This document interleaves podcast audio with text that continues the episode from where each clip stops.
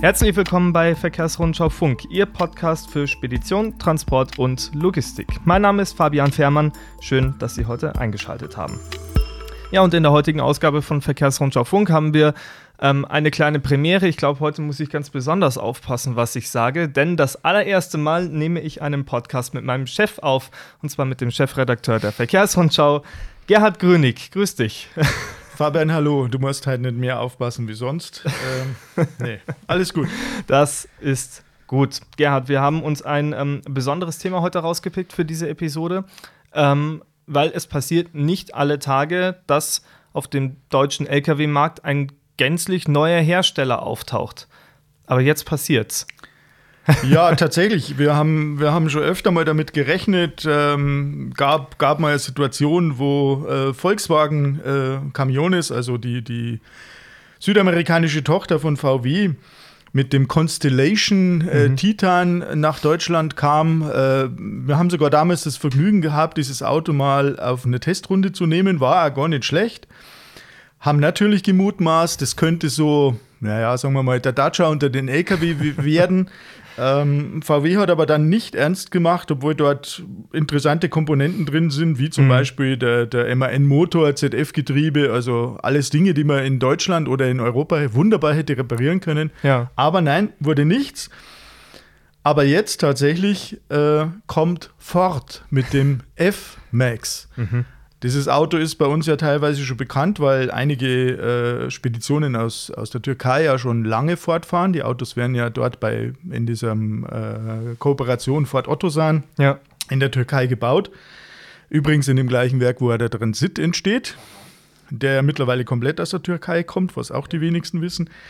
Ja, und ähm, das Auto ist jetzt grundlegend überarbeitet worden neue Kabine, optimierter Antriebsstrang, äh, Technik voll auf Höhe der Zeit. Und äh, dieser F-Max ist dann auch äh, als Lohn der Mühe 2019 äh, mit dem Truck of the Year-Titel ausgezeichnet worden. Ja. Wurde dann sukzessive natürlich erstmal in der Türkei verkauft, dann in Osteuropa. Dann ging man äh, Richtung Spanien und Portugal. Ja. Und jetzt fühlt man sich reif, auf den deutschen Markt zu kommen. Ja, und das ist doch die, die große und entscheidende Frage. Was bewegt denn Ford auf einmal auf den deutschen Markt? Wird sich manch einer fragen. Genauso wie ich, und du kannst es mir sicher beantworten. Naja, gut, Deutschland, Deutschland ist der größte Nutzfahrzeugmarkt in Europa, hm. nach wie vor. Und äh, ja, da greife ich jetzt ein bisschen voraus. Die, der Importeur, die, die, die äh, Ford Trucks Deutschland oder F-Trucks Deutschland, hat ambitionierte Ziele, möchte 5% Marktanteil innerhalb der nächsten Jahre äh, bekommen. Und 5% Marktanteil in, in Deutschland heißt ein erkleckliches Sümmchen an Fahrzeugen. Und dann ist Deutschland natürlich ein interessanter Markt. Also ist ein Volumenmarkt.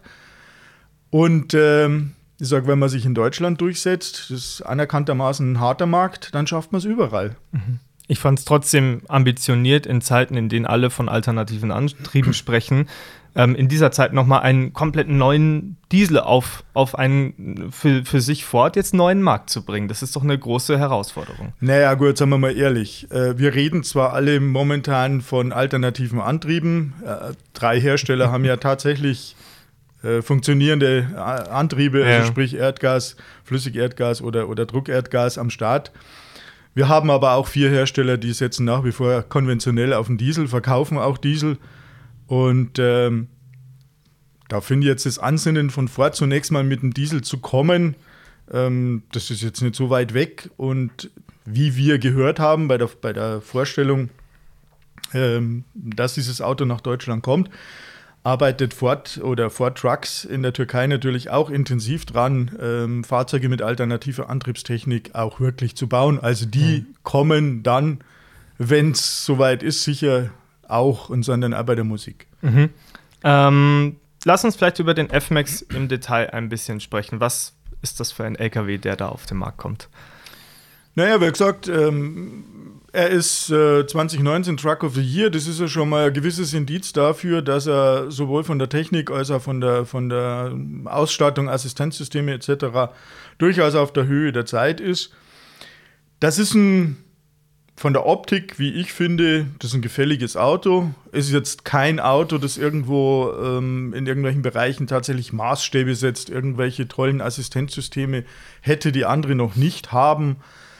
Aber ja, ich würde ihn mal als, als solide und gut gemachtes Fahrzeug beschreiben. Eine mhm. große Kabine, bequeme Kabine.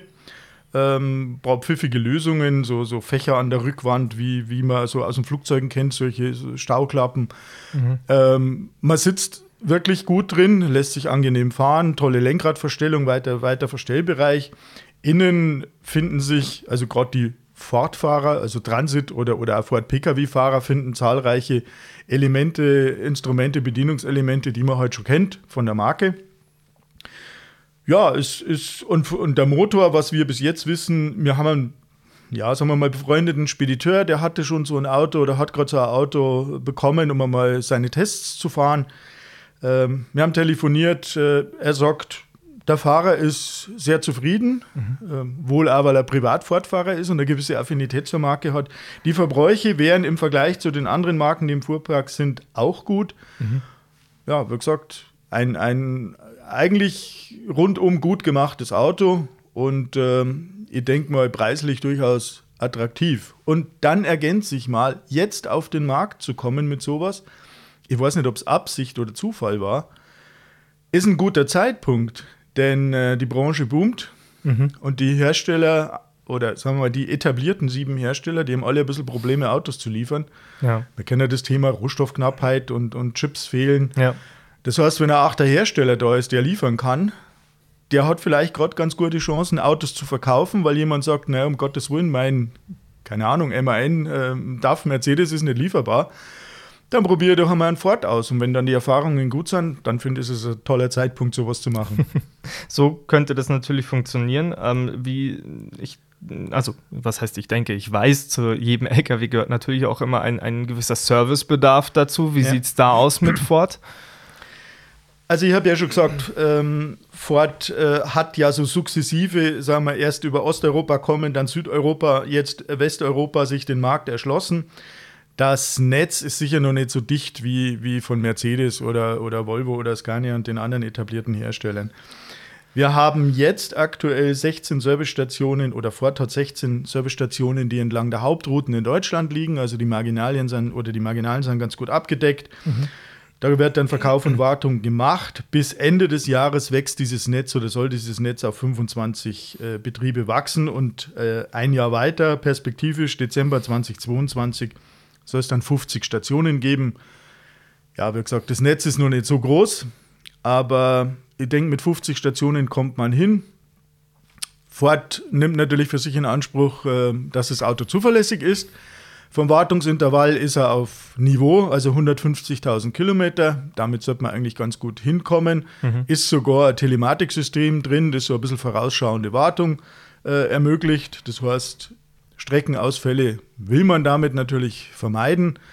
Und wenn man ein bisschen, ein bisschen vorausschauender Planung, sollte man dann zumindest einmal temporär mit 50 Stationen hinkommen. Mhm. Dann gibt es nur einen anderen Aspekt. Ersatzteil ist ja immer so ein Thema. Ähm, also Ford in der Türkei plant gerade so im Bereich zwischen der deutschen und französischen Grenze ein äh, drittes großes Ersatzteilcenter zu bauen, das eben dann die Ersatzteilversorgung für Westeuropa auch schneller und reibungsloser funktioniert. Mhm. Jetzt haben wir ein auf den ersten Blick positives Auto. Wir haben ein Servicenetz, das sich ja offenbar im Aufbau befindet. Wir haben einen guten Zeitpunkt, einen äh, offenbar auch ganz attraktiven Preis. Gibt es irgendwas, was dich skeptisch stimmt am Start auf dem deutschen Markt? Oder ist das einfach rundum? Nö, wenn ich, wenn ich ehrlich bin, stimmt mir momentan nichts skeptisch. Ich könnte mir natürlich vorstellen, dass dass manche Unternehmer skeptisch sind, sich an diese Marke ranzutrauen. Ähm, es gab ja mal für die, für die etwas älteren, Ford war ja schon mal äh, auf dem deutschen Markt, äh, Transconti hieß das Auto damals. Das war eine rechte Katastrophe. Also okay. die Komponenten in dem Auto, die waren so bunt zusammengemixt. Mhm. Es gibt zwar in der Nachbetrachtung immer noch ein paar Fans, die dieses Auto super toll finden, aber eigentlich war es nicht wirklich eine Erfolgsgeschichte. Und da kann ich mir vorstellen, dass es ein paar Unkenrufe gibt, äh, derer, die diese Geschichte von damals noch kennen. Mhm. Aber da sage ich auch, da hat das eine mit dem anderen nichts zu tun. Ich, derjenige oder, oder die Gruppe, die den Import übernimmt, da stecken ein paar wirklich pfiffige Leute äh, dahinter, unter anderem ähm, der Holger Hahn. Das ist ein Mann, der, der schon ewig in der Branche ist. Mhm. Man kann sagen, das ist einer der, der Gründerväter von Charterway, äh, ein Vertriebler durch und durch mit guten Kontakten. Und auch die sonstige Mannschaft, Geschäftsführung übernimmt ähm, Alex Gröper, ist zwar ein junger Mann, aber ja. im Prinzip auch seit Kindesbeinen in der Branche. Ähm, ich denke, die kriegen das ganz gut hin. Mhm. Ähm, ja, muss man, muss man einfach so sagen. Und das muss man mal abwarten, wie, wie sich das jetzt auch in den nächsten Monaten entwickeln wird. Äh, vielleicht als Abschluss, Gerhard, an dich die Frage, für, für wen glaubst du, ist dieser Ford eine Alternative? Oder vielleicht anders gefragt, du hast ja deine Fühler immer in der Branche drin. Gibt es jemanden, der jetzt schon sagt, oh, den gucke ich mir mal genauer an? Ja, gibt es tatsächlich. Ähm, man muss vielleicht einschränkend sagen, die Mannschaft oder F-Trucks Deutschland hat sich bewusst dafür entschieden, jetzt nicht mit der kompletten Range zu kommen, sondern sie reduzieren es jetzt zunächst einmal auf ein Modell. Sattelzugmaschine mit 360 oder 370 Radstand, Standardversion oder Lowliner, nur mhm. eine und zwar die größte Kabinenvariante. Mhm. 500 PS, also das ist so ein klassischer 13-Liter-Motor, wie wir ihn auch aus den Fahrzeugen kennen, die in Deutschland schon verkauft werden. Und dadurch ja, schränkt sie zwar der Nutzen ein, aber jeder, der in der Branche ist und die Beschreibung, die ich gerade abgegeben habe, zusammen addiert, der, der merkt, jeder, der diese klassische Sattelzugmaschine im 500 PS-Bereich betreibt, für den ist der Ford eine, eine Alternative. Mhm. Es kommen dann äh, die nächsten ein, zwei Jahre auch andere Varianten dann, 6x2, Wechselbrücken und, und solche Dinge. Aber mhm. wie gesagt, zunächst einmal nur die Sattelzugmaschine. Und ja, wir sind in Kontakt, habe ich ja schon gesagt, nicht jetzt nur mit dem einen, sondern ich weiß definitiv aus, aus, dem, aus dem Leserkreis, mit dem ich dann doch häufiger spreche, da gibt es durchaus eine ganze Menge, die sagen, ja, neugierig bin ich, ich probiere es mal aus und vor allem auch in der Fahrerschaft gibt es ja eine ganze Menge Fahrer, die, die auch privat fortfahren. Ja. Und der Schritt dann zum Ford LKW, der ist ja dann nicht mehr so groß. Also wenn man Identifikation mit der Marke hat, dann denke ich, kommt man auch mit dem Auto klar. Ein Scania-Fahrer wird man wahrscheinlich nicht, nicht kriegen, aber ja, wenn, ihr, wenn ein Fahrer offen oder ein Fahrer und Unternehmer offen auf das Thema zugeht, dann ist dieses Auto eine interessante Alternative. Ich wollte gerade sagen, also du siehst auch vielleicht sogar den Weg über den Fahrer, der zu seinem Chef geht und sagt, hey, was wäre denn mit dem Ford? Lass uns das doch mal probieren. Ja, durchaus. Also mhm. kann, ich mir, kann ich mir vorstellen. Und natürlich ist es auch so, dass, dass F-Trucks, äh, sagen wir mal, so ein paar Dienstleistungen dahinter geklemmt hat. Ähm, also man kann das Auto mieten, man kann das Auto leasen. Ähm, ist jetzt nicht so, dass man den unbedingt kaufen muss. Also die, das Dienstleistungsportfolio hinter dem Ford ist vergleichbar mit dem eines, eines MAN Mercedes. Mhm. Und ähm, also da hat man alle Möglichkeiten. Insofern, ja, also ich könnte mir vorstellen und ich würde es mir sogar wünschen, dass es ein Erfolg wird. Äh, ich denke jetzt da unter anderem an, an unseren, unseren Tester, an den Jan Burgdorf, ja. der sich sicher freuen wird und demnächst auch einen bekommt, einmal ein achtes Auto zu testen und nicht nur auf die sieben zu beschränken, die wir bis jetzt haben. Und das wird dann äh, was ganz Neues und was ganz Spannendes, gerade so die Werterhebung und wie du schon angesprochen hast, Verbräuche und sowas. Ähm, das ist dann komplettes Neuland, das man da erkunden kann und darf. Ähm, ich glaube, er freut sich darüber. er freut sich bestimmt, wobei ich dazu sagen muss, ähm, auch wenn wir Redakteure sind und in erster Linie äh, natürlich äh, Geschichten fürs Heft machen und testen, machen wir doch ab und an so den einen oder anderen Nebenjob. Das heißt, wir haben damals allerdings nur mit der alten Kabine auf dem neuen Fahrgestell waren die Ford-Jungs schon mal bei uns. Okay und haben uns ja damals teils neues Auto gegeben. Also wir waren schon auf der Runde, wir haben dort ein paar Validierungen für die gemacht, Benchmark-Untersuchungen gemacht, haben unter anderem auch das Thema GPS-Tempomat-Adaption äh, ja. mit denen gemacht. Ähm, wobei, also das ist jetzt nicht der Grund, warum ich sage, das ist ein guter Zeitpunkt, das ist ein gutes Auto, äh, weil da gab es damals schon ein paar Bugs, an denen die weitergearbeitet haben. Ja. Aber grundsätzlich, also wir sind schon länger mit dem Auto befasst und wie gesagt, kann ich nur wiederholen, ich denke, das kann gut gehen. deinen Segen scheint der Ford F-Max auf jeden Fall zu haben. Ähm, wir sind gespannt, ob es dir die Unternehmer und die Fahrer gleich tun werden. Wir sehen es ja auf der Autobahn, wenn wir unterwegs sind. Hier und da sieht man ja bereits schon einen äh, Ford herumfahren und es werden wahrscheinlich einige mehr werden. Ja, das war die heutige Folge von Verkehrsrundschau Funk. Ich bedanke mich bei dir, Gerhard Grönig, der Verkehrsrundschau-Chefredakteur. Ähm, ja, waren, waren jetzt ja nicht so die schlimmen Fragen, oder? nee, war, war alles okay. Machen nee, wir nochmal. Genau. Dann danke ähm, für deine Ausführung und ähm, an Sie auch da draußen danke fürs Zuhören.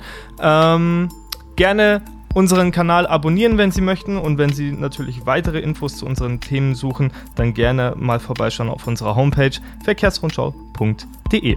Bis nächsten Donnerstag.